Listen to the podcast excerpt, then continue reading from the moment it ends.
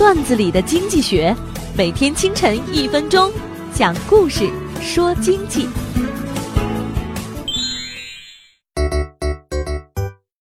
少年宫在周末的时候路况拥堵，路边全是接送孩子的小汽车，家长的望子成龙心切可以理解，但更多的父母只是把自己未完成的心愿强加给了孩子，让孩子干他们根本不喜欢的事情。这其中还有虚荣心在作祟，别人的孩子都学得那么多了，我们家的孩子也不能落下。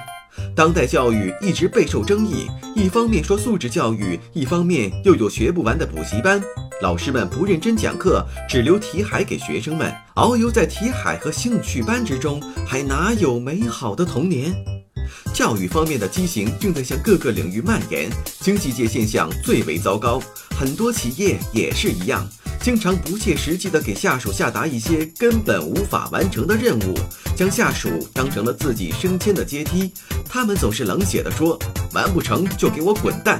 事实上，领导们都忽略了一个问题：当你下达难以完成的任务时，往往下属会给你超乎想象的结果。这样的结果经常是负面的，给企业造成不可估量的损失，甚至会削弱你的品牌影响力。本栏目由财经榜中榜之路上说头条与上山微电台联合制作。我低头走过一路山岗，